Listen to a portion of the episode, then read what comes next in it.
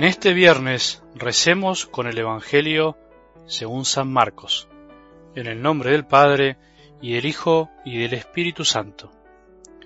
Jesús se puso a enseñar en el templo y preguntaba, ¿Cómo pueden decir los escribas que el Mesías es hijo de David? El mismo David ha dicho, movido por el Espíritu Santo, dijo el Señor a mi Señor, siéntate a mi derecha, hasta que ponga a tus enemigos debajo de tus pies. Si el mismo David lo llama Señor, ¿cómo puede ser hijo suyo? La multitud escuchaba a Jesús con agrado. Palabra del Señor.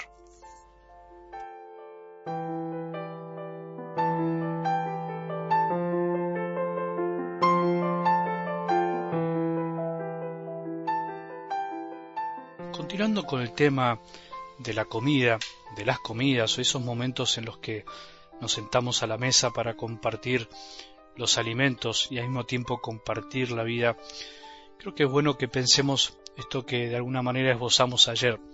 Aquel que permanece hasta el final en la mesa, acompañando a aquel que quiere, como esa anécdota que te contaba, en realidad esa historia que te contaba esta mujer que al cambiar su vida ya no solo servía la comida, sino que se quedaba hasta el final nos puede ayudar a pensar que, en definitiva, el quedarse hasta el final en la mesa es un signo de que no solo nos interesa alimentar el cuerpo, sino que también nos interesa alimentar el alma, o por lo menos alimentar al otro con nuestra presencia.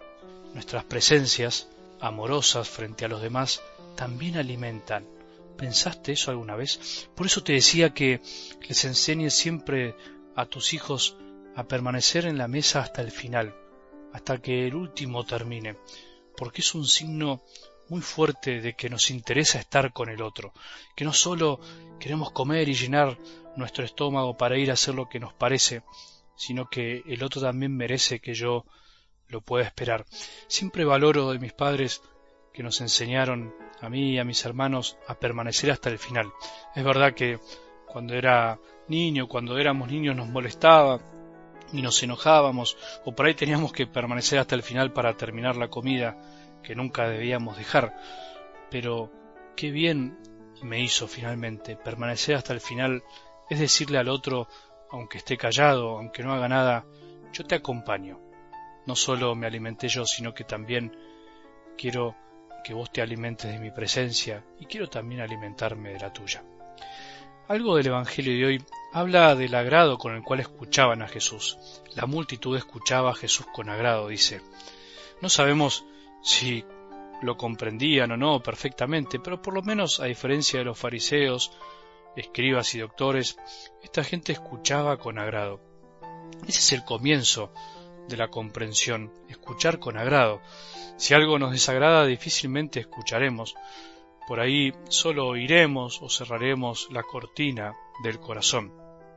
Al que le agrada una realidad, una persona, una situación, escucha mucho mejor que aquel que oye pensando que el otro termine lo antes posible, para dejar de verlo, para irse a hacer otra cosa.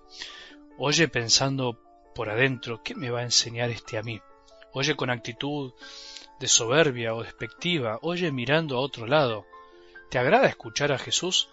Más allá de que algún día comprendas un poco más o menos, ¿cómo escuchas la palabra de Dios cada día? ¿Cómo la lees? ¿Como queriendo terminar para hacer otra cosa o como queriendo que el tiempo no exista para no medirlo? ¿Cómo escuchas a los demás? ¿No te pasa esto a veces que estás escuchando esperando que el otro termine para hacer lo que te parece bueno? En definitiva, escucharemos a Jesús como escuchamos a los demás. Si a los demás no los escuchamos, difícilmente podremos escuchar a Jesús. Podemos pasarnos años oyendo la palabra de Dios y no escuchándola verdaderamente. Podemos pasarnos años con personas y no haberlas escuchado nunca. Qué triste. Podemos haber pasado años yendo a misa y no haber escuchado verdaderamente la palabra de Dios. Podemos haber pasado años oyendo audios con la palabra pero no escuchar nada. Eso es la pena más grande, porque el que vive así solo se escucha a sí mismo, su criterio solo es él mismo.